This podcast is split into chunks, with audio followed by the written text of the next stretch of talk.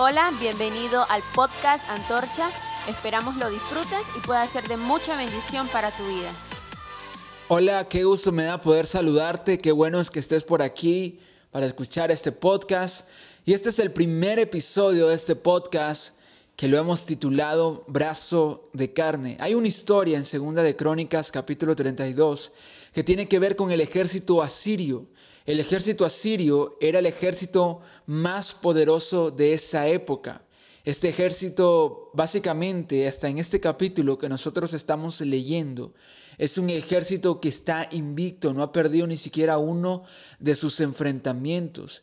Y este ejército está sitiando al pueblo de Judá, tiene planes de atacar a este pueblo y de arrasarlo completamente. Y el pueblo de Judá numéricamente está muy por debajo del ejército asirio y el pueblo de Judá está totalmente atemorizado. Entonces el rey de Judá, llamado Ezequías, se presenta ante el pueblo para darle un discurso. Y ese discurso está en el verso 8 y dice así, el rey podrá tener un gran ejército, pero no son más que hombres.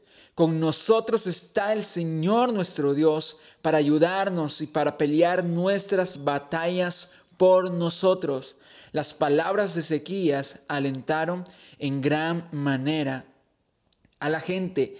Y este, este discurso, básicamente, o más bien este resumen del discurso, porque lo más probable es que sea un, resumen, este resumen del discurso tiene como objetivo hacer una, una comparativa mostrarle al pueblo de Judá los recursos con que posee Asiria y los recursos con que posee Judá. Esta es la intención del rey Ezequías.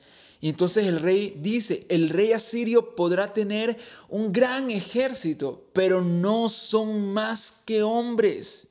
La versión textual dice, con ellos está el brazo de carne, mas con nosotros está el Señor nuestro Dios para ayudarnos y para pelear nuestras batallas. Y Ezequías quiere hacer una comparativa y no le dice a su pueblo que el, el, ejército asirio posee un brazo fuerte o posee un brazo hábil o a pesar de sus múltiples victorias posee un brazo victorioso. No, no dice eso. Dice, con ellos está el brazo de carne. Lo que está diciendo Ezequías es, ellos son simplemente hombres. Y nosotros de nuestro lado tenemos a Dios. Ellos tienen un brazo de carne y por cierto, tienen muchos brazos de carne, pero nosotros tenemos a Dios que está dispuesto a ayudarnos y a pelear nuestras batallas. Ezequías quería eh, hacer que el pueblo de Judá pudiera ver esta realidad. La realidad era que a pesar de que el ejército asirio era muy numeroso, a pesar de que hacía mucho ruido, era simplemente un brazo de carne, no estaba por encima del poder de Dios. Y querido amigo, esto aplica para nosotros hoy en día, porque el brazo de carne representa toda circunstancia o elementos terrenales. Hoy estamos enfrentando una pandemia, pero es un elemento terrenal. Es decir, no está por encima del poder de Dios. Dios es más poderoso. Me encanta, me encanta cómo Ezequías les dio esta imagen gráfica al pueblo de Judá, un brazo de carne. Ezequías quería decirle al pueblo, hey, solamente entiendan, solamente puedan ver, ese ejército se mira grande y todo lo que ustedes quieran decir, pero no es más que un brazo de carne, no son más que pedazos de carne. Dios los va a destruir, Dios lo va a hacer y, y efectivamente Dios lo hizo y lo hizo sin que el pueblo de Judá tuviera que alzar la mano, tuviera que tomar una espada, no fue necesario. Dios lo hizo en un solo día, en horas o en pocos minutos. El, el ejército asirio fue derrotado por ángeles del Señor, porque eran puros pedazos de carne. Eran brazos de carne, no había nada más.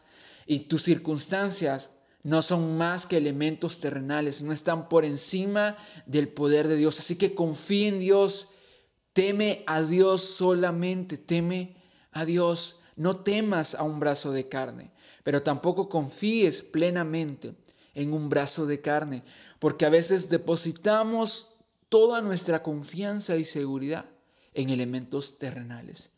Y dice Isaías 2.22, no pongan su confianza en los simples humanos, porque son tan frágiles como el aliento.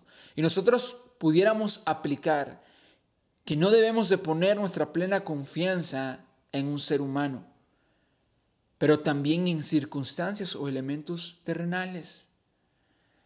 No podemos poner nuestra plena seguridad en eso. Aquel que puso, aquel que se siente seguro por cuestiones terrenales, no sabe que está parado en arena movediza y tarde o temprano va a empezar a hundirse.